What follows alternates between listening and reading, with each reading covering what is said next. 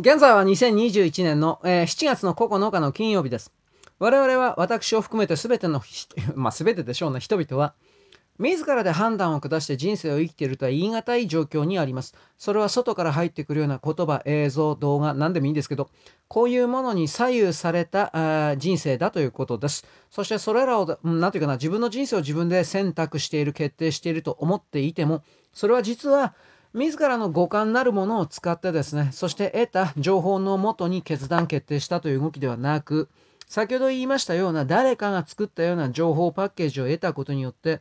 ただそれを取捨選択しているだけに過ぎないということ。まあこれに気づけばまだ先があると思うんですが、そうではないということ。まあ嘆いたって憂えたって何かが変わるわけではないですが、その状態にあると言います。そしてそれにですね、一石を投じるということなんでしょうか。何とも言えない。ただ私はこれは、小野田という映画があります。小野田松陰のですね、えー実録映画です。フランスの監督がこれを撮影してですね、そしてあの、カンヌ映画祭か何かで大歓声を受けた。まあこれもはっきりやらせだと思っておりますが、ただ、小野田松陰の中野学校出身におけるいろいろな生き延びるための、生き抜くための様々なテクニック、そしてその思想というか、何のために自分は生きて何のためにどうあって死ぬの死ぬのか。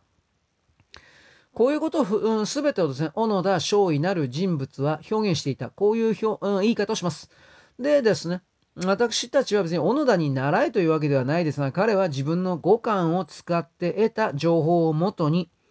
生きるための戦術を組み立て、そして長期における戦略まで考えていたかどうかは知りませんが、とにもかくにも生き残れというふうな、これは上官の言葉であったそうですが、しかしまたそれは途中から自分の言葉になったでしょう。最初は4人、4人ないし5人いた仲間がどんどんと消えていって、確か1974年に彼は日本に帰ったということになってますが、前年の72年か71年あたりで最後の仲間が死んだという、確かそうだったと思います。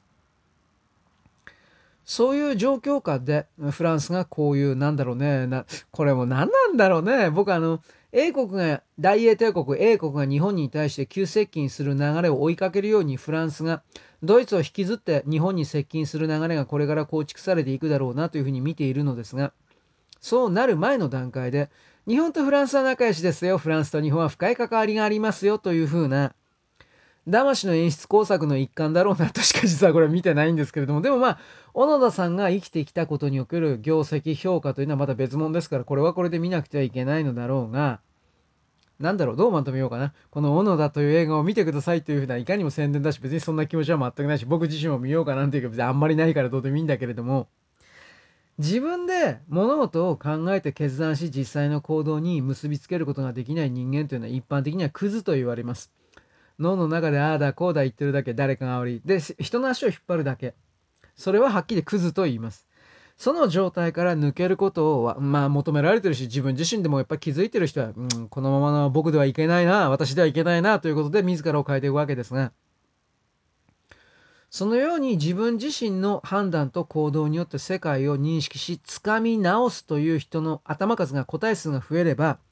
今のこのコントロールされることが当たり前の世界よりははるかにマシな世界になるんではないかなということを一方的に言います。もちろんその途中過程において多くのエゴの拡大によるぶつかり合い、衝突。これはあるでしょう。あるでしょうが、いいダクダクとただ奴隷のように従うだけの人々が詰まってる世界よりは、はるかに何かを生み出していけいけるような座標になるんじゃないかなと、私はこれを一方的に勝手に言うことにします。よろしく。ごきげんよう。